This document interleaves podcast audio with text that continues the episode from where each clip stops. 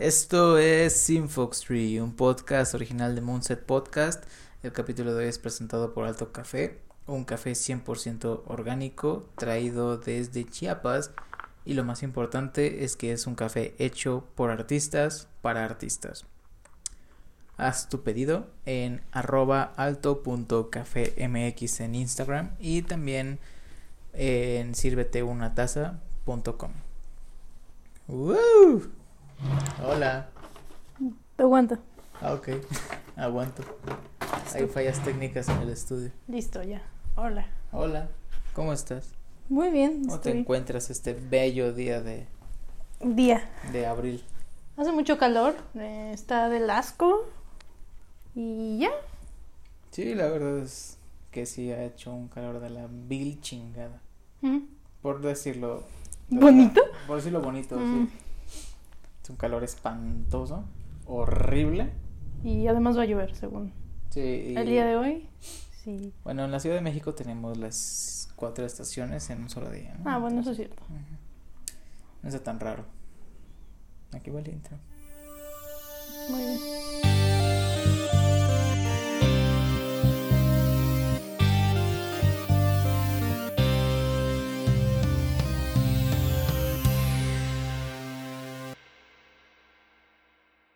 Bienvenidos todos a Infoxtree, un podcast sobre la industria del cine y entretenimiento en México, en donde está medio jodida, y el mundo, en donde cada jueves vamos a compartir un poco de anécdotas, datos, consejos, experiencias, cosas que nos topamos en esta incursión al mundo del entretenimiento narrado por profesionales, amateurs, estudiantes y nosotros. Yo soy Carlos Loesa. Yo, Esther Briones. Y pues sí, creo. Sí, sí soy. Ok, mucho gusto. Gracias. Lo siento. Ha sido un día largo. Y Sí, un poco. Creo que el calor da mucho sueño. Entonces, la verdad, estoy como medio. Eso ya acabamos de comer. Ah, sí, es cierto, acabamos de comer. Eso explica mucho. Hay más Ah. del puerco aquí. Ok, sí, ok, sí.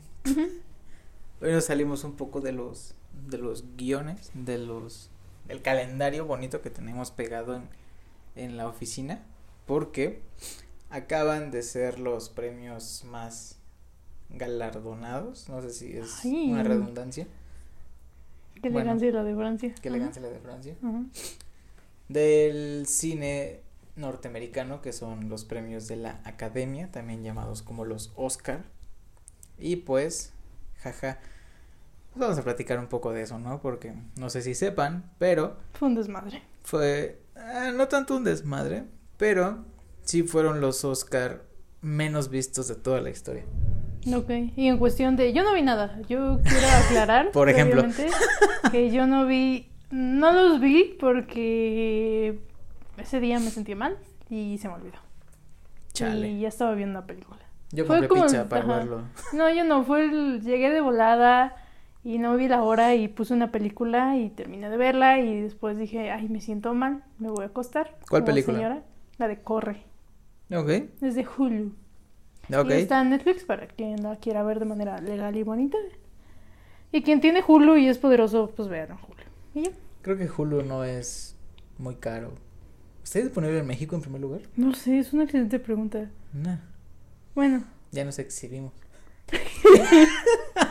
existe la pobreza, en fin. Exhibir sí, la pobreza los Oscar. Yo no los vi, así que literalmente yo estoy aquí para, para aprender. para aprender. Bueno, yo se los vi, soy ese ñoño que ve todos los Oscar, siempre.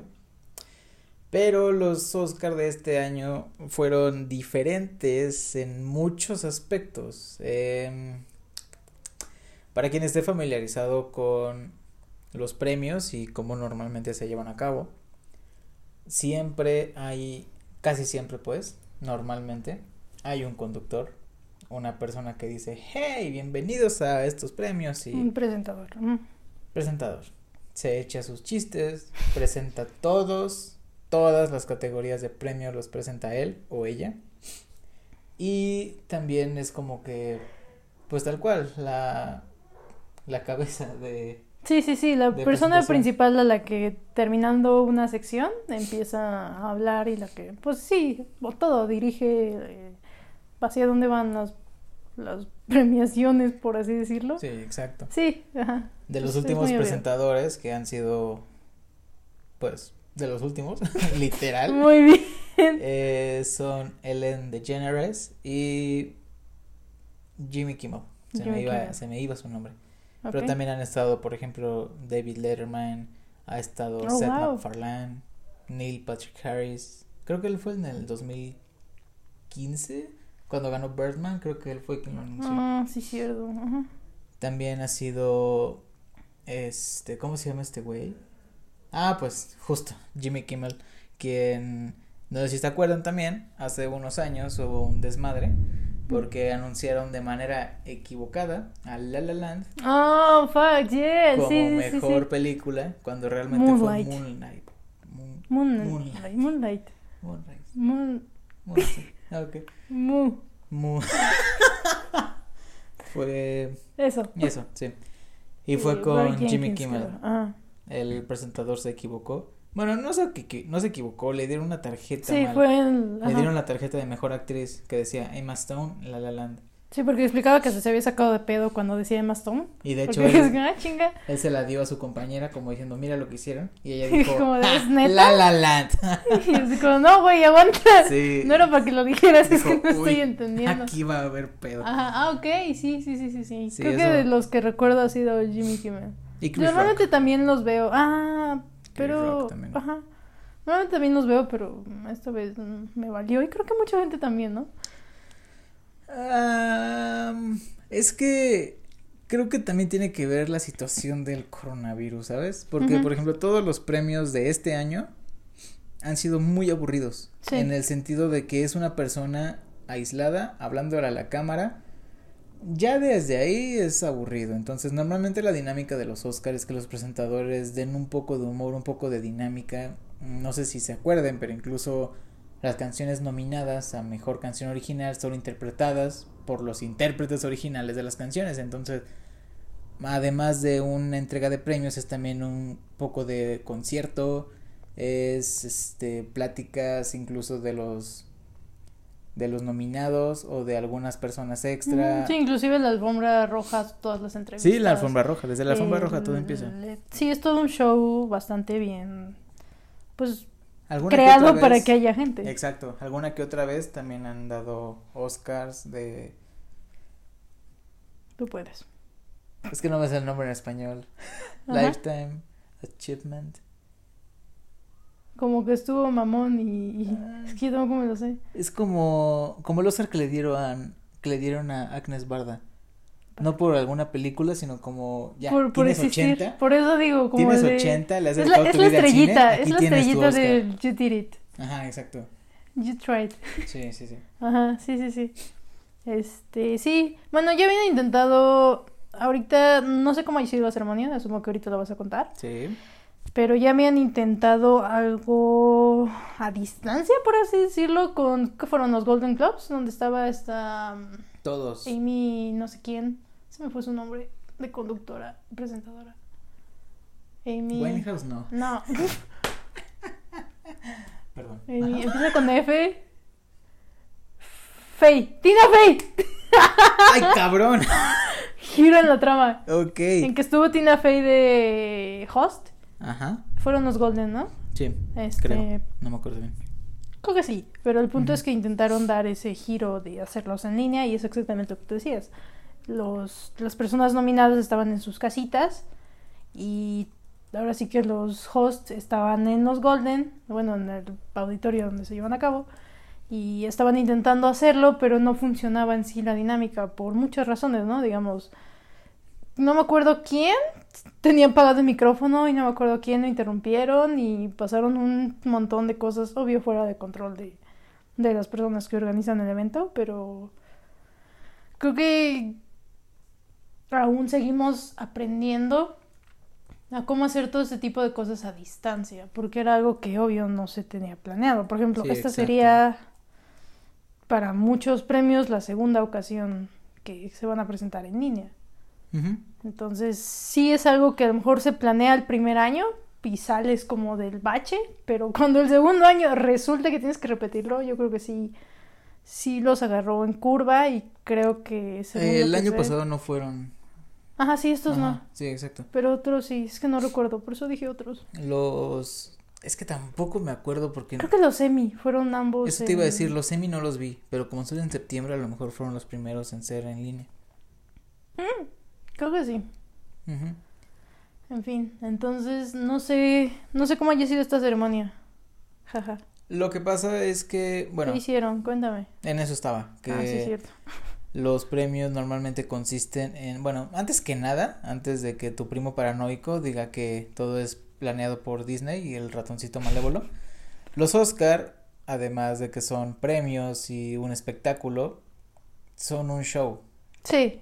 Y 100% eso. Los Oscar tienen escritores, tienen escritores, tienen productores. Es un show. Es un show más. Creo que tiene que quedar muy claro. Sí, exacto.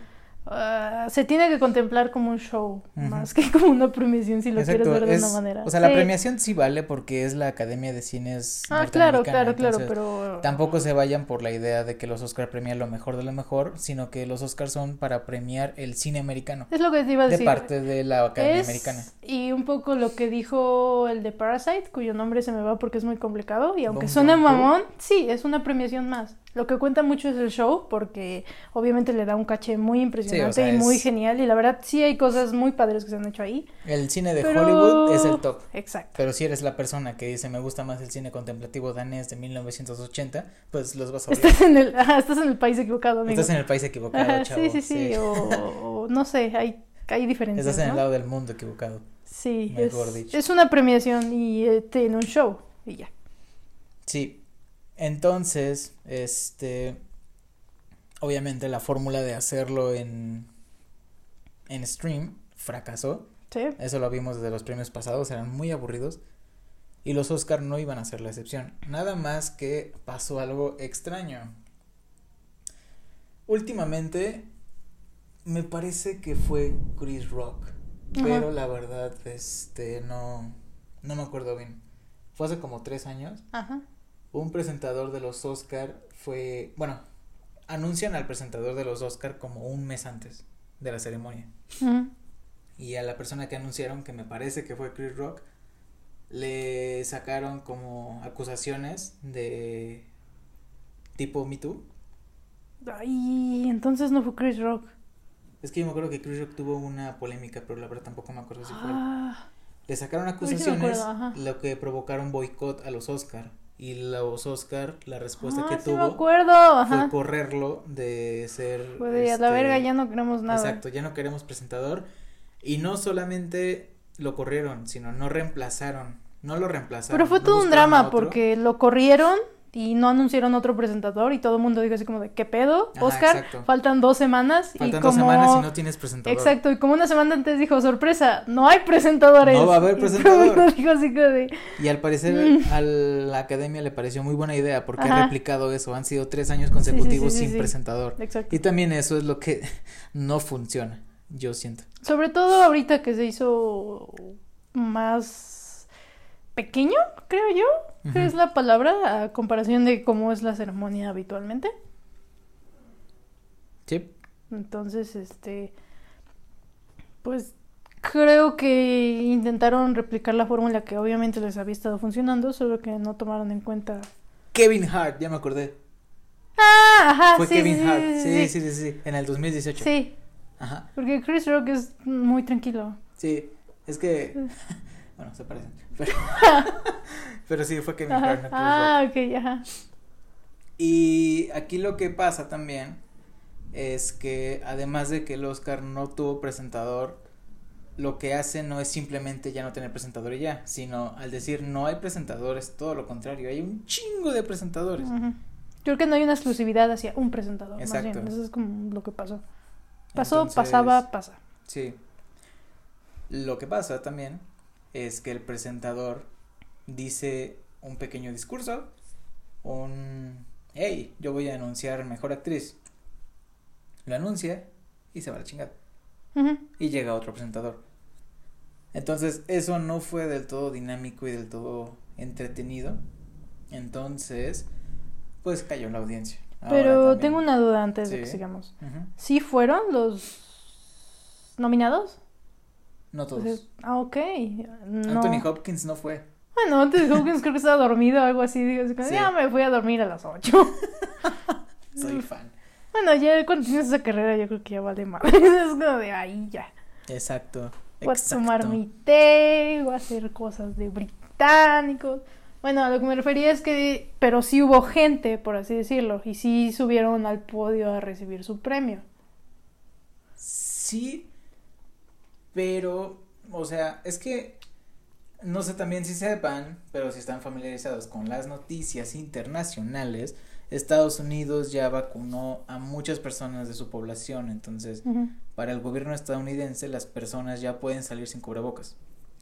Entonces, con esta decisión ya tomada, la academia dijo, los que estén en la ceremonia pueden no usar cubrebocas sin broncas, y más de la mitad usó cubrebocas.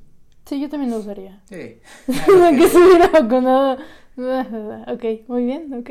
Pero era como es que no sé si por ejemplo tú o personas que nos escuchen estén familiarizados con los Globos de Oro. Ujú. Los Golden Globes son premios que se llevan a cabo en una cena. Sí, Entonces, a diferencia de los Oscars, los Oscars se llevan a cabo en un teatro. sí, y, es un show. Es un show.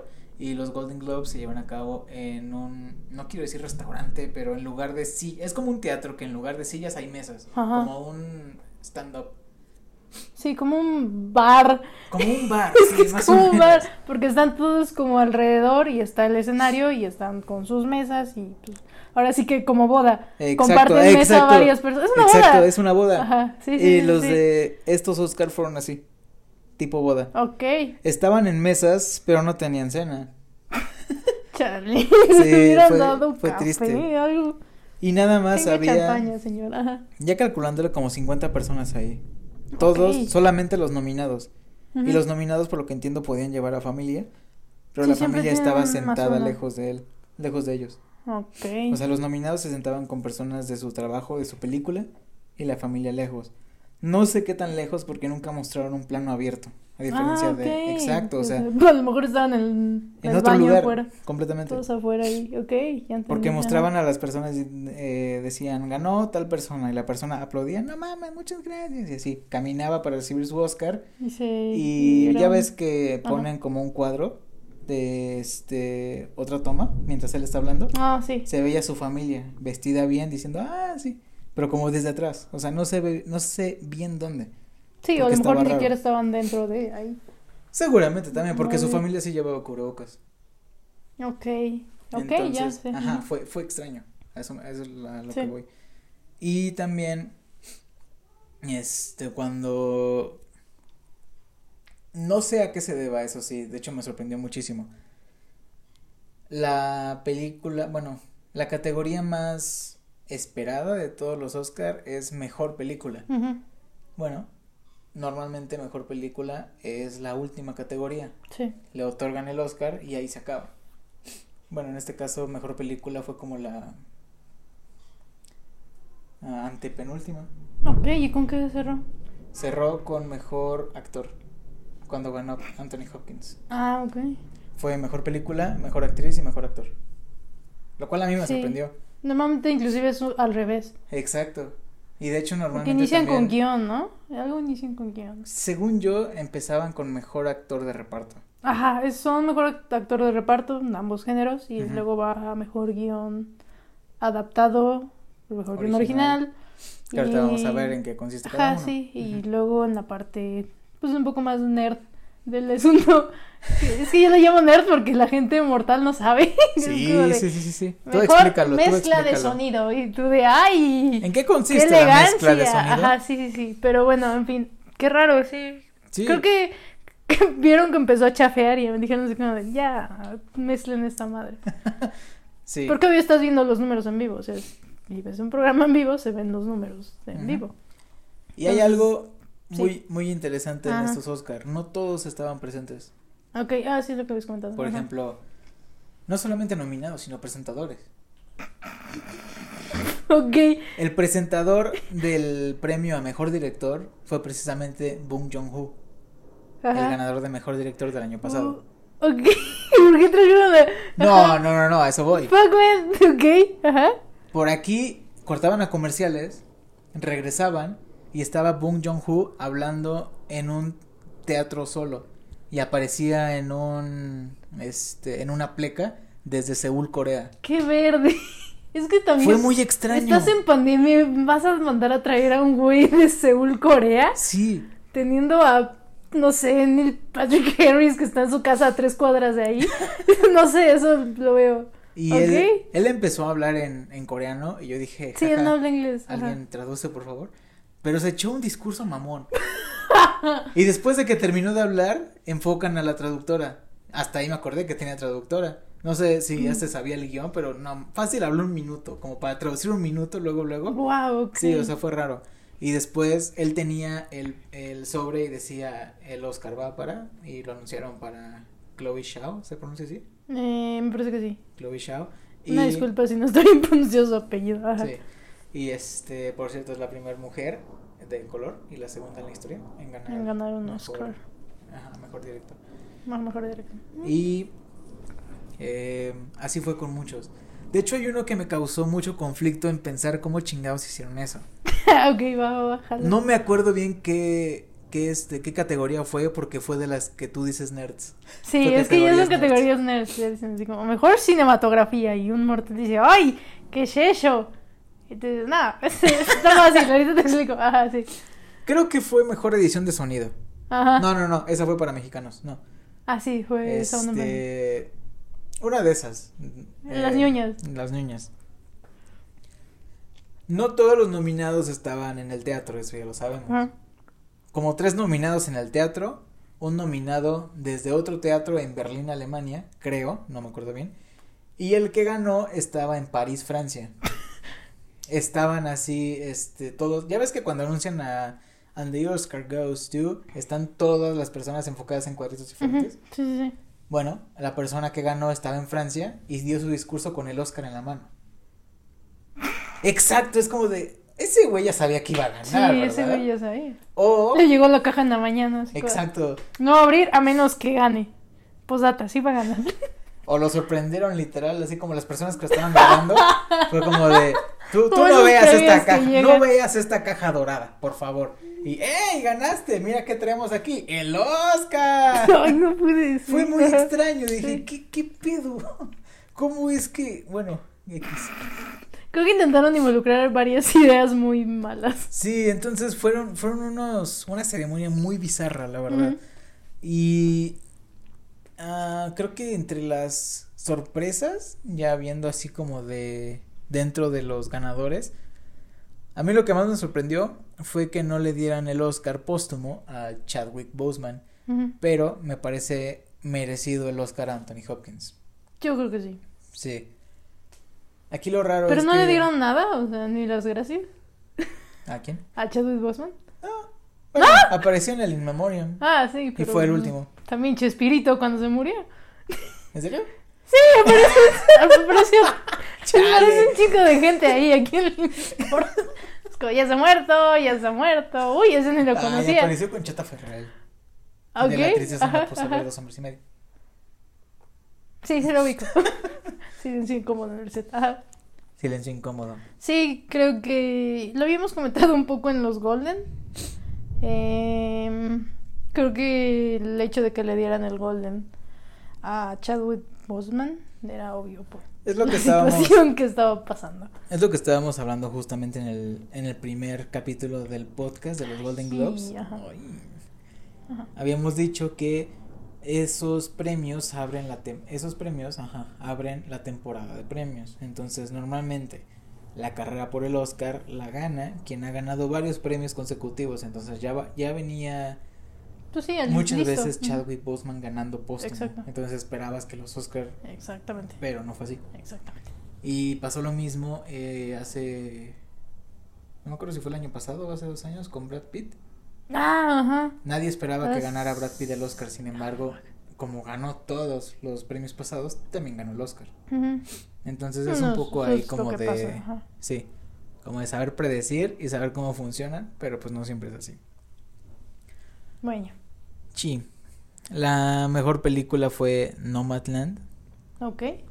¿Puedes platicarnos rápido de qué trata? Sí, yo las vi todas. Es raro porque yo las vi todas, pero no vi los premios. Y tú no viste todas, pero viste los premios. Sí, yo vi las, la que. Yo escojo cuál ver, básicamente. Este, combo Breaker. Combo yo, Breaker. Yo veo lo que aparezca. Se ve bonito. El póster se ve mamón, yo estoy dentro. Esa es mi realidad. En fin, Nomadland. No sé si el póster de Nomadland está mamón. No, no está mamón. Ah, okay. no sé cómo terminé ahí. Ahí sí no puedo defenderme. Es esta, esta. Ah, ¿cómo se llama la actriz? El póster está sentada McDormand. fuera de su van con ropa tendida. Ese es el póster. En fin, Nomadland es, como su nombre lo indica, una señora, que es esta señora, cuyo nombre en personaje no recuerdo porque es bastante irrelevante. Wow. Pues sí, es que en sí no, su nombre no salta a relucir así como que digas, ¡ay! Es que ya cambió el mundo. No.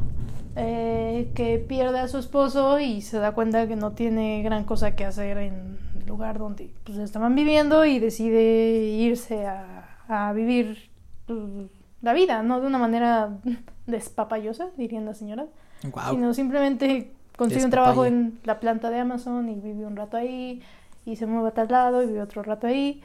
Lo interesante, creo, la trama en sí es muy lenta, por así decirlo. Uh -huh.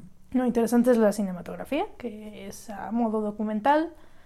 Es este, una cámara, se mueve, tiene ese tipo de cosas que se encuentran normalmente en un documental. Este, y ya. Ok. En sí, eso es lo que pasa. Va aprendiendo a ser nómada conforme va pasando la historia, porque pues, se va encontrando gente que lleva años haciendo lo que ella hace y le dices como de, hey, para que no te pase esto, haz esto. Y dices como de, ah, gracias. Y entonces ya. Yo le iba a Minari. Yo le iba a... Chale, es que estaba entre Sound of Metal y... No sé. Mank. Es... No. Amo a Fincher, pero todos, incluyéndolo, sabemos por qué lo hizo. Chale. Y el pobre no ganó. En fin, a lo mejor Sound of Metal. Me gustó mucho el, el mensaje. Ok. Mejor actor, como ya lo comentamos, lo llevó Anthony Hopkins por The Father, una muy buena película Sí, yo creo que, sí. Este, pone en perspectiva... es demencia, ¿no? Demencia senil. La demencia senil. Está Pero muy densa, ¿no? Creo Viéndolo que- desde el punto de vista del enfermo, no de la persona que cuida al enfermo. Entonces, en un punto sí te debe sentir como de madres. Sí, que Tengo que tú confesar como, que... tú como audiencia sientes que pierde el control y tú sientes que pierdes el control. Sí. No sé, a mí me pasó. Ajá. Hubo una ¿Quieres parte en la sala de cine en la que no voy a spoiler nada, pero en algún punto un genio entre nosotros, sacramentado sea su nombre, vio la escena de la película y dijo, "¡Ah! es el mismo. Y yo, wow, agárrense. Ya, ya hacia el Llegó final. Einstein. Ya hacia el final, sí. Sí. que- sin spoiler, ya hacia el final y para quien ya la vio, ya entendió. Fin, Así que sí, también este- ese era mi gallo. Está... Sí, a mí también me gustó. Pensé que iba a ser aburrida. Cuando empezamos a verla, empieza como... No lenta, sino a su tiempo. Y así como de... Sí, inglesa. sí, tal es cual. así como de, uy, esto está pasando. Y de repente cuando da ese giro, dices oye, a ver qué pasa. ¿Cómo? Mejor actriz se lo llevó Frances McDormand por Nomadland. Ella es su tercer Oscar que gana, esa parte sí la leí, junto con inserte más nombres de actrices que han ganado tres Oscars. Ok. Sí, o sea, ya está en el en la cima. Este, Frances McDormand. Sí. Mejor director, Chloe Zhao por Nomadland. Ok. Creo que aquí le iban muchos a David Fincher por Mank, sobre todo porque Mank es una película que básicamente es una oda a Hollywood. Sí, por eso. La verdad, con todo respeto a Chloe Zhao y su trabajo, sí, mi gallo era Fincher. Entre todos los nominados que hay. Este, Minari no la vi, es lo único que puedo decir que a lo mejor sí. Eh, Promising Young Woman, sí, pero no por mejor director. Y Another Round, same. Entonces, creo que sí, mi, mi gallo era Fincher. Mejor actriz de reparto, y perdón si no lo leo bien, Pero está difícil. Yu Jong Jong. Ok. por Minari. y ah, mi gallo creo que ahí estaba entre Olivia Colman y María Bacalova Oh, por Olivia Borat. Colman. Ah, sí, cierto. Sí, María Bacalova por Borat también era parte de mi gallo. Borat no ganó nada, por desgracia. Sí, no, el mío era Olivia Colman. Olivia Colman es más una actriz muy buena. Este, en su mayoría me gustan mucho los actores ingleses, inclusive por el método, pero Olivia Colman en The Father, chale, hasta te dan ganas de abrazarla. Sí. Ya, güey, no es tu culpa. No eres tú, es la vida. Ajá. Ajá, sí. Mm, Mejor actor de reparto, Daniel Kaluuya por Judas and the Ay, Black Messiah. Ajá. Dani Kaluuya es muy bueno. Yo le iba a Sacha Baron Cohen, aunque no entiendo por qué Sacha Baron Cohen está nominado como mejor actor de reparto y no como mejor actor, ya que Sacha Baron Cohen es protagonista de Borat. Pero bueno, Pero aquí está nominado por The Trial of the Chicago ah, mira, sí es cierto. Olviden Sí. esa pendejada, yo solamente leí el nombre y dije Borat. Y dice, ¿por qué no está aquí? Soy sí, no, gruñón en ese este, sí. Eres Anthony Hopkins en personaje. Sí. Anthony, el personaje se llama Anthony. Ah, sí, Sí, se es cierto, Anthony. eso me llamó la atención. Bueno, en fin, ah, chale, hubiera estado sin haber visto Judas and the Black Messiah, sí hubiera ido por Sasha Baron Cohen. El Mejor personaje está mamón. Película internacional, Another Round. Eso se le ve. Que por cierto, va a tener un remake americano, Eso no me gusta. supuestamente protagonizado por. ¿Cómo se llama? Leonardo DiCaprio. Leonardo DiCaprio, así es. No, ya. Por favor. Acaba, acaba de ganar. Hubiera esperado a que se enfriara el mame. Chale, qué descaro. Ajá. Mejor película animada, Soul, obvio. Sí. Pixar ya se sabe la fórmula, ya Es- sabe que le gusta a la academia, que es lo que la academia premia, y Pixar lo hizo. Eh, sí, tengo, siempre he tenido muchas opiniones en animación. Ah, creo que, bueno, esto es el hecho de que lo junten todo en una. Ah, sí. Resulta difícil, sobre todo si sabes. Es como de, chale, o sea, sí, pero Wolfwalkers es otra, otra técnica diferente que no podemos juzgar. Pero Exacto. sí, la verdad creo que Soul se lo merecía. Ujú. Mejor película documental la ganó My Octopus Teacher Ah, sí. por encima de mi gallo, que era Creep Camp. Ok. Terrible. Mejor score original se lo llevó Soul. Pues sí, era jazz. Exacto. Iba solo. Ajá. Y mejor canción original, Fight for You, de Judas and the Black Messiah. Ok. Yo le iba a Hear My Voice, del juicio Ah, de los siete de. Chicago. Ujú. Mejor guion original y mejor guion adaptado. Aquí vamos a explicar de qué trata cada uno.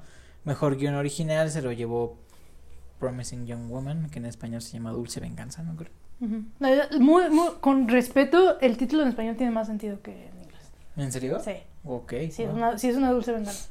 Y mejor guion adaptado es The Father. Father, es una obra de teatro. Es una obra de teatro, exacto. A eso me refiero. Eh, la diferencia entre guion original y guion adaptado es que de dónde viene tu historia. Por ejemplo, um, Promising Young Woman es un guion, tal cual. Sí. La persona escritora se paró de su cama un día y dijo voy a hacer una película de esta Dijo, no historia mames, ya se me ocurrió algo mamón, agárrense. y escribe un guion. Ajá.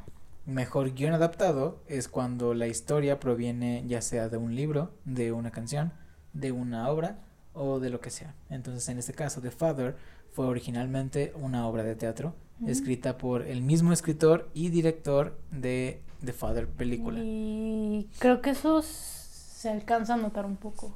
en Sí, sí, la- sí, sí. Y está, Se con todo respeto, sí está muy en bien escena. adaptado. Sí, Ajá. muy bien, muy bien. Esa parte sí está muy, muy bien. Ja.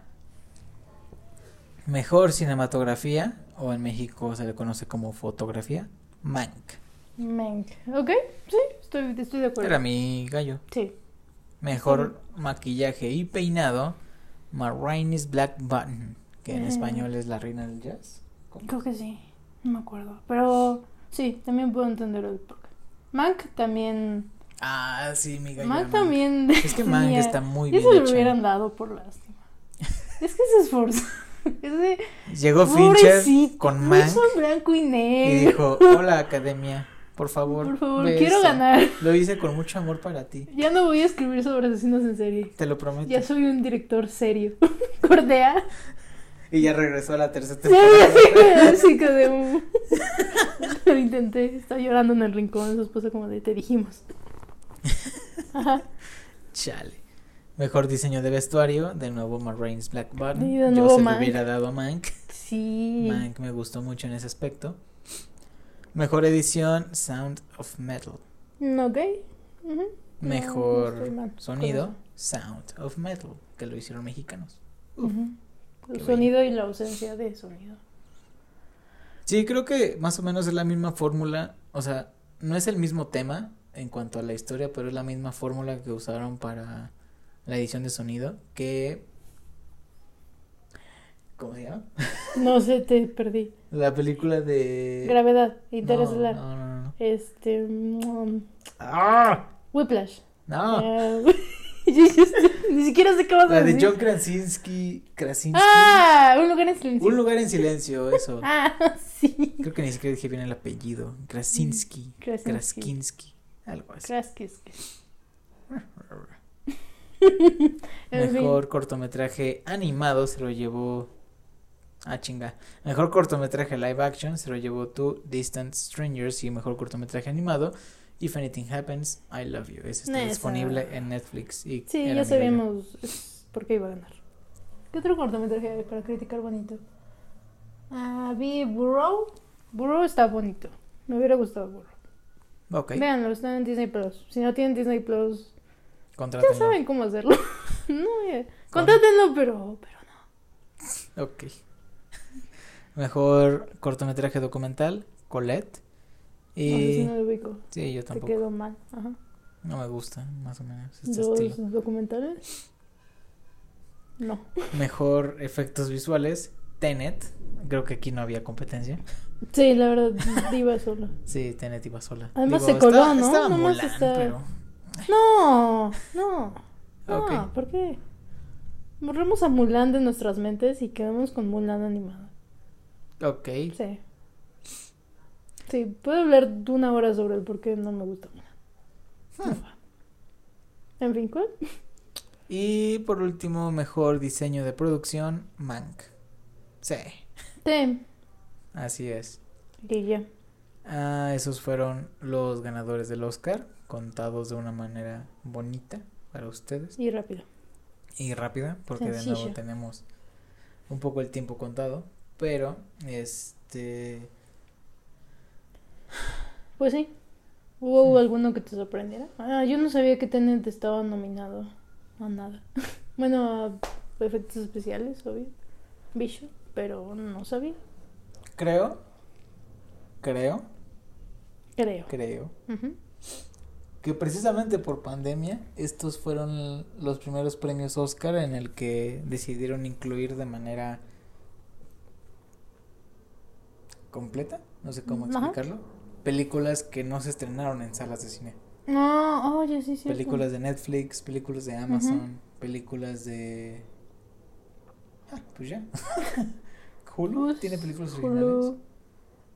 Pues sí, tiene, no. sí, sí, sí, sí. Ah, bueno, sí, pero no fueron Hulu, por ejemplo, en los Golden Globes estaba de Hulu, este... Palm Springs. Palm Springs es de Hulu. Pero aquí no, Aquí no, no hay ninguna de... no fue considerado. No, pero tampoco lo merece. Con todo respeto.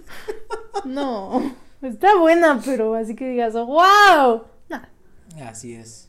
Este. Sí, estas. No se me hicieron mal las nominaciones. am, Sí, no, las nominaciones me gustaron. Siento, en mi manera personal, personal, Mm. Nomadland creo que es una película un poco lenta para mi gusto. Para Sí, mi sí, sí, gusto. Porque sé que van a venir, ay, que tú ves puro cine del otro. Les vale madre, gracias. Entonces siento que es... Es que es, es diferente. lento. O sea, inclusive si la comparas con todas las otras nominadas. Es diferente. Es muy diferente. Sí. Inclu- inclusive diría que The Father es lenta, pero no a la par de Nomadland. O Yo sea, no lo sentí lenta. Yo tampoco, pero siento que va. O sea, no, en ningún momento siento que va más rápido, en ningún momento siento que va más lento. Creo que mi límite de cosa lenta que puedo aceptar. No, no mi límite. Es como de. Literal 20 minutos y lo quito la chingada. Sí. Eh, ¿Y sabes cuál voy a decir? Mm, tengo una sospecha, estoy apostando conmigo mismo. Es original de la compañía de la N Roja y estuvo, no me acuerdo si ganó, la verdad, fue muy irrelevante para mí. Roma. Ah, Roma sí es muy lenta. Es de lo más lenta esa chingadera. Ay, creo que se va a la par, no Matlan. ¿Sí? Sí. Wow, ok, sí, Sí, no, sí, no sí, podría verla más de 20 minutos. Cinematográficamente hablando, tiene muy buenos planos, porque inclusive... ¿No Matlán o Roma? Nomadland. Ah, ok, Estamos hablando de Nomadland, por favor. está bien. Este, No me salgo o me tiene... Exacto. Tiene muy buenos planos. eh, es lo que creo que te comentaba a ti, o no me acuerdo quién me comentaba. Em, es, está muy bien, o sea, es muy original el hecho de intentar hacerla un estilo documental, porque tiene todas estas fallas que ves en un documental Pero a ver, ¿es Sobre un todo social. entonces? No, no, no, no, porque en ningún momento tocan la idea de que eso es un documental, es una película. ¿Ven a cámara? No, pero logra dar esa esencia de ver a alguien con una cámara intentando mostrar lo que hay. Porque inclusive es como... No sé ni cómo describirlo, o sea, es... Ves, sientes inclusive en el audio, en el momento en el que están hablando más hacia la cámara y cuando se voltean a hablar hacia atrás, obviamente el audio se, se baja y hay como esos pequeñitos cambios que, que se pueden apreciar, que obviamente están hechos al propósito, porque ese es el punto. Es como de, es intentar ver la vida de los nómadas, porque inclusive pasan, la pasan llegando y, y como la gente se mueve y como estorban inclusive en el plano, shalala, shalala, pero en ningún momento te dicen que eso es un documental, o sea, es una película, es una ficción. Entonces es experimental, ¿no? Sí, creo que podría rayar en experimental. Bueno. Bueno, No, es que digo, lo dije muy triste, ¿verdad? No, es que sí, lo siento, existe eh, hay de todo en el cine. Eso es lo bonito del cine, que hay de Eh, todo. Esa, amigo mío, es la magia del cine. Exacto, hay, hay de todo. No, o sea, lo que me refiero es los- que por ese estilo y por arriesgarse a hacer eso, ese nuevo estilo, género, creo que sí se merecía el Oscar a Mejor Directora. Chloe Zhao. ¿Quién más estaba? A seguir criticando. Perdón, a mí se me olvidó horrible. Lee Isaac Chung por Minari. Emerald Fennell por Promising Young Woman. Ay, es que no. Fincher por Mank. Ya. Y Thomas Vinterberg por Por Another Another Man. Round. Pues sí, no vi Minari.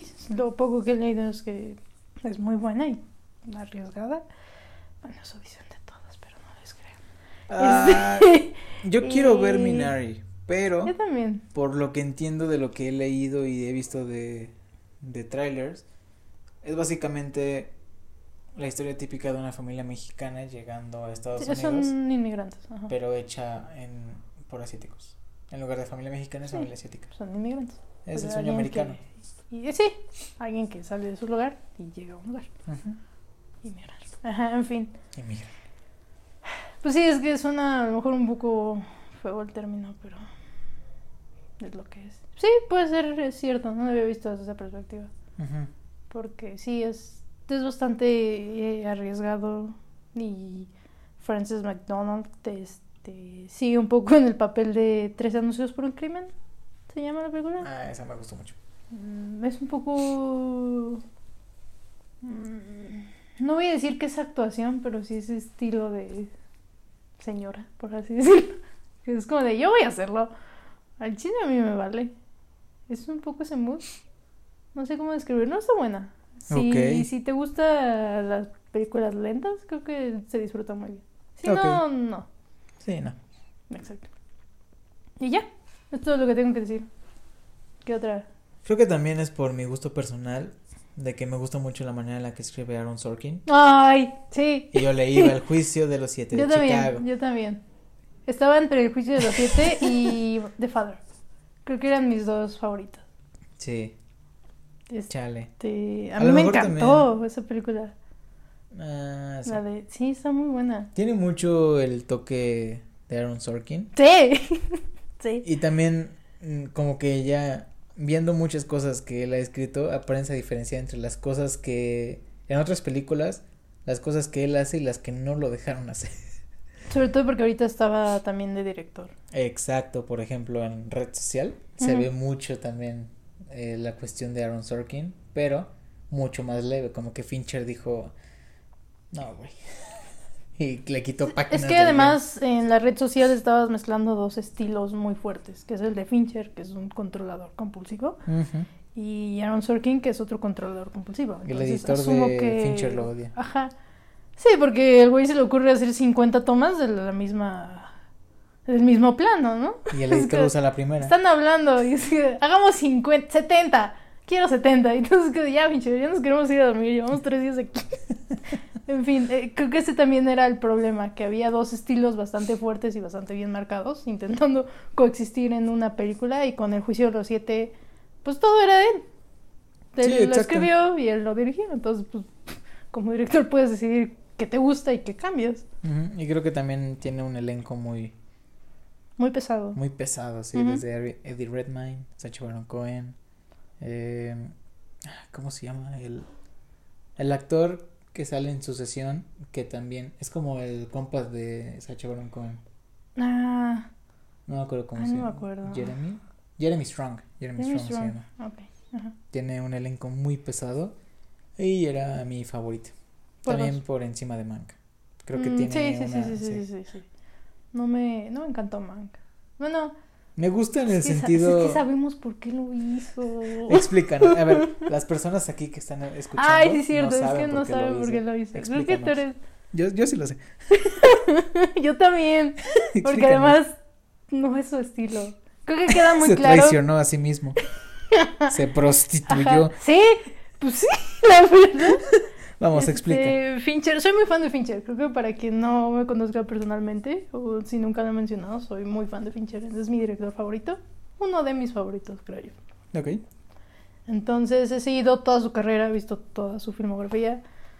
Desde toda. Toda, toda, toda. Creo que es uno de los pocos directores en que he visto todo.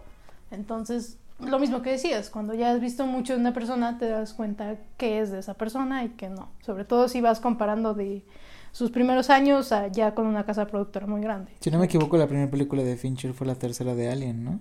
Ajá, que fue un fracaso enorme. ¿Pero tiene su estilo? Ligeramente, porque es que es un gran... Ese fue el gran fracaso, o sea, inició fracasando. Eso es como lo interesante de este güey, que su primera película fue la peor de Alien, ¿no? Entonces, este, bueno, comienzas a dar cuenta, es lo que decíamos, es un director muy controlador, es el director que hace 70 tomas al mismo plano medio de alguien hablando. Es la eso, es la persona que inserta en postproducción todos los efectos especiales de sangre, agua, etcétera, porque no le gusta manchar sus tomas. Es esa persona. Sí. No me sabía eso. En La chica en el dragón tatuado en la parte en que le está dando un golpe en la bañera y sale sangre. No se grabó la sangre en el lugar porque a él no le gusta. Porque además es una pérdida de tiempo el tener que limpiar y hacer, ok, toma dos. Porque él va a hacer 70 tomas. De Tienes razón en ese punto, pero sí. Sí, pues, pero, eso lo hace con todo. Es así como de, va a haber una gota de café postproducción. no me voy a molestar. Y es un poco lo que decía este Jesse, el de la red social, el güey, ¿cómo se llama? Jesse Eisenberg. Jesse Eisenberg, que hacían 40 tomas de la... En la que están en el bar, en la primera escena, este, hicieron creo que 40 tomas. Ah, es que se ve muy dinámica. No, hay, no hay dos planos iguales en esa escena. No, no, no, pero 40 tomas del mismo plano. O sea, ese güey se va. Cabrón, ok. Esto tiene que hacerse bien. Y muchos actores comentan que resulta mucho más cómodo para ellos porque llega un momento en el que ya eres el personaje y tú sabes que él va a seguir haciendo tomas, entonces tú puedes experimentar como actor lo que quieras porque va a haber 40 tomas. Entonces, bueno, ese es David Fincher. mi, creo que la película que más se nota su estilo es la red social y Gone Girl, que es chica perdida, algo así, en ese en diseño de producción. perdida, creo que se llama en español. perdida. Con Ben Affleck, ¿no? Exactamente. Bueno, y eso es como el, para quien no lo conozca. Y entonces luego llega Mank. Mank es eh, una película. Antes de que expliques oh, cómo está hecha Mank, explica qué películas ganan los premios Oscar. para ver. Y cómo contrasta el estilo de Claro, desde el punto de vista de producción. Claro que sí, desde tu punto de vista de productora. Cada festival tiene su estilo. La manera en que se premian los Oscars no es la misma que se premian Sundance, aunque sean del mismo lugar, porque los dos son de Estados Unidos. Son dos cosas completamente diferentes. Y claro que hay muy buenas películas en Sundance. Un ejemplo es Honey Boy, Es la película con este güey de Transformers cuyo nombre se me va. Shia LaBeouf. Gracias. Este, es una Yo película muy buena. de nombres acá. sí, sí, porque yo no me acuerdo el nombre de nadie, no me acuerdo ni de mi nombre. Este, es una película muy buena, es bastante dinámica, aunque raya un poco en la parte contemplativa. Este, y obviamente no iba a estar nominada al Oscar porque no es el estilo de los premios Oscar. Volvemos a lo mismo, hay Exacto. premios y cada premio tiene su estilo y lo mismo sucede con estos y por eso los BAFTA son diferentes porque son británicos. Los BAFTA son los Oscar británicos. Exactamente, entonces son Y para quien no lo sepa, hay Oscar mexicanos que se llaman Ariel, pero No vamos a hablar de eso. son más relevantes los premios telenovelas. Entonces, Sí, nadie los por conoce. desgracia, eh, ajá. Entonces, pues obviamente varía. Para una premiación Oscar, ¿Vas? la fórmula perfecta es un poco... Ay, no sé ni cómo explicarlo de manera bonita. Ok. Creo que es una película que tenga un cast bastante pesado. Creo que ese es un punto que te da muy grande. Este, obviamente la realización tiene que ser impecable, pero mm, al director con ese calibre creo que no es gran problema.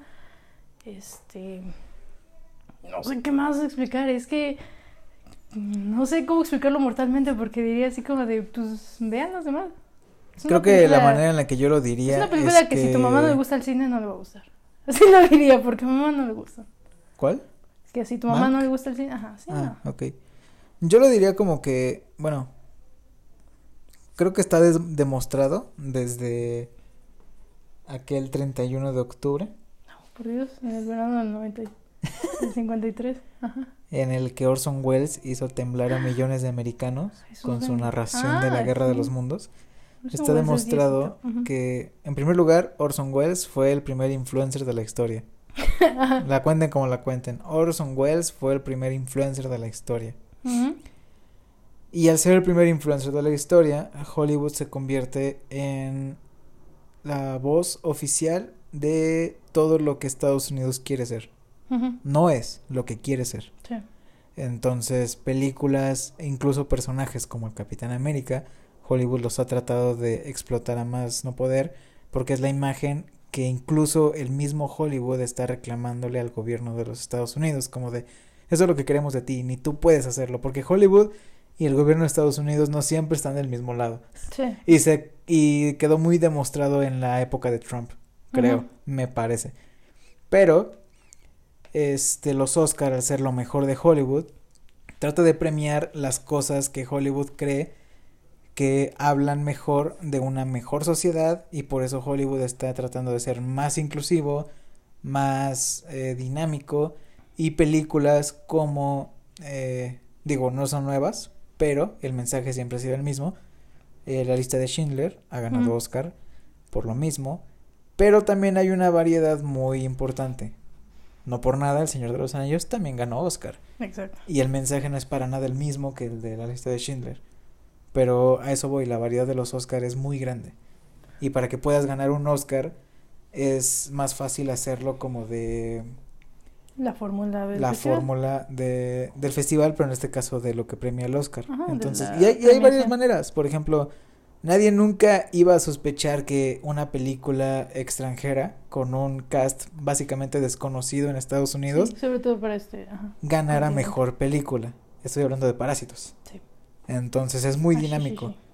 Pero los Oscars siempre se han identificado por ser ese, esos premios que reconocen a las películas que dan este tipo de mensajes o están Ah. muy, pero muy bien hechas. Sí. Entonces, esas son las dos vertientes, vertientes, el mensaje y la realización. y mencioné también lo de Orson Welles y el primer influencer de la historia, porque de eso se trata Sí, en la fin. película de David Fincher. Exactamente, Fincher- sigue, por favor. Ajá, Fincher estos últimos años se ha dedicado a escribir asesinos en serie. Creo que es algo que le apasiona mucho la muerte. Este, lo hizo con Perdida, este, lo intentó con, no lo intentó, lo logró con El Zodíaco y tenía una serie, tiene una serie con Netflix. de Brad Pitt y Mm, Kevin Ah, la de los siete pecados Esa, capitales. ajá, los siete pecados. Este, esa es otra. Y al fin como que lo culminó en una serie que se llama Mindhunter. que si eres muy fan de los asesinos en serie, te va a gustar mucho porque habla justamente de los inicios de el psicoanálisis criminal en Estados Unidos. Entonces tiene dos temporadas y a la segunda temporada él dijo así como de me voy a retirar, voy a escribir otra cosa y no sé si voy a regresar, no sabemos. Y Ok. todos dijeron, no, por favor, no te vayas, porque la serie en sí está bastante buena. Tiene un... Es muy un- bueno. sí, está, está bastante bien, sobre todo si estás en, ese, en esos gustos.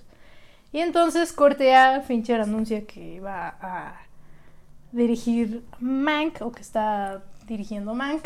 Y todos dijeron, wow, asesinos en serie. No.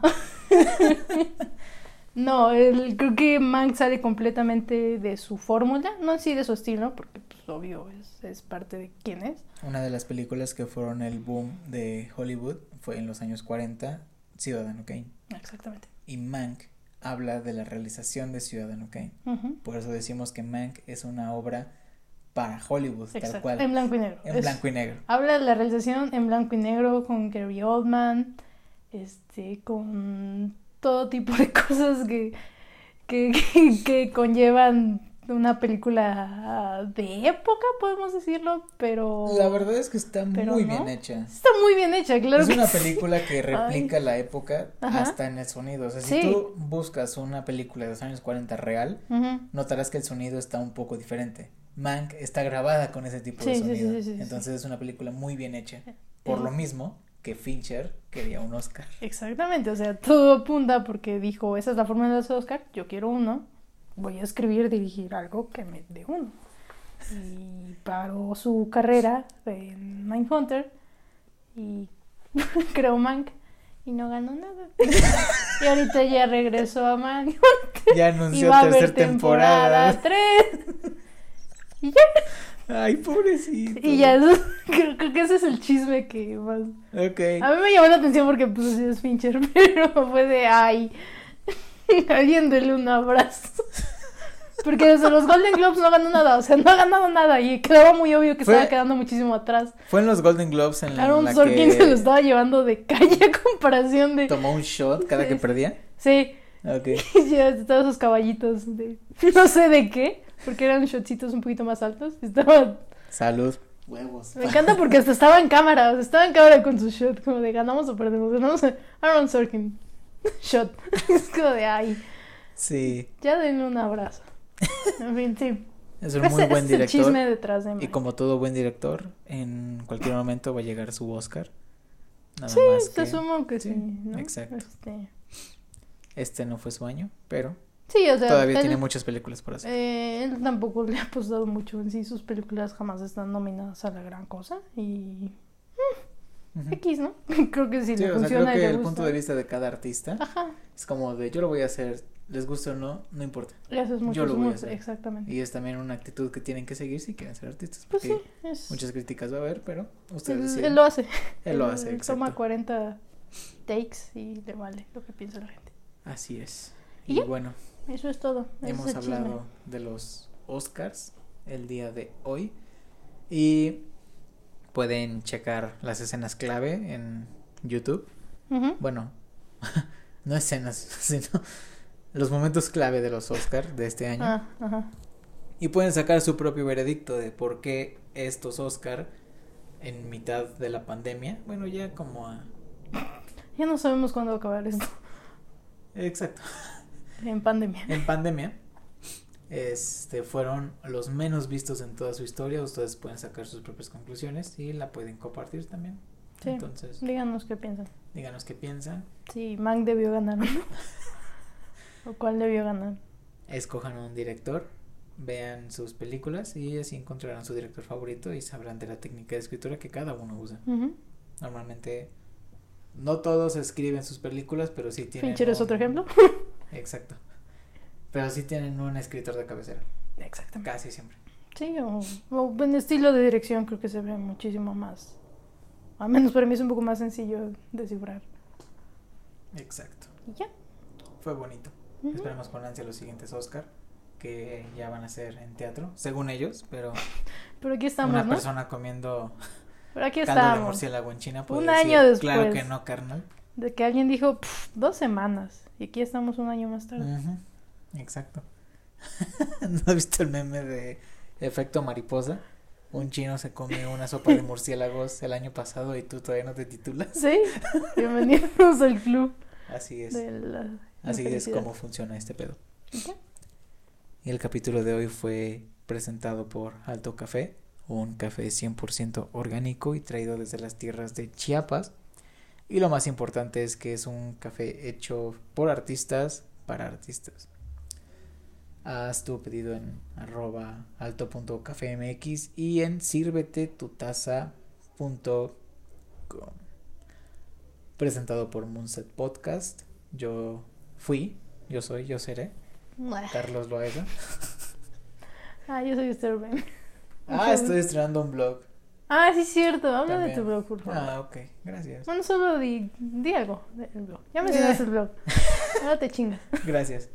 Ah, bueno, es que iba a decir que me pueden encontrar como arroba carloaes en todas las redes, pero también acabo de abrir un blog porque, pues, me aburro, ¿no? Entonces me puse a escribir algunas cosas y no todas son creativas, algunas son como cosas que pasan o, hey, ¿sabías qué? Así como detallitos curiosos. Y lo pueden encontrar en carloaesa.wordpress.com porque claro que es un blog gratuito. Por supuesto, crees que yo voy a andar gastando. Sí, ya, mamadas? cállate. Ya. Gracias. ¿Y a ti cómo te pueden encontrar? Esther Bri H en todos lados. Hasta en Behance. Y ya. Behance the Scenes. Ya nos vamos, ya se, ya se soñó. Esto no a pasar. Váyanse a dormir, duérmanse temprano y descansen. Presentado de No nuevo. se les olvide parpadear. No se les olvide parpadear y tomar agua. Presentado por Moonset Podcast. Esto ha sido Infoxtree. Bye bye. Meh.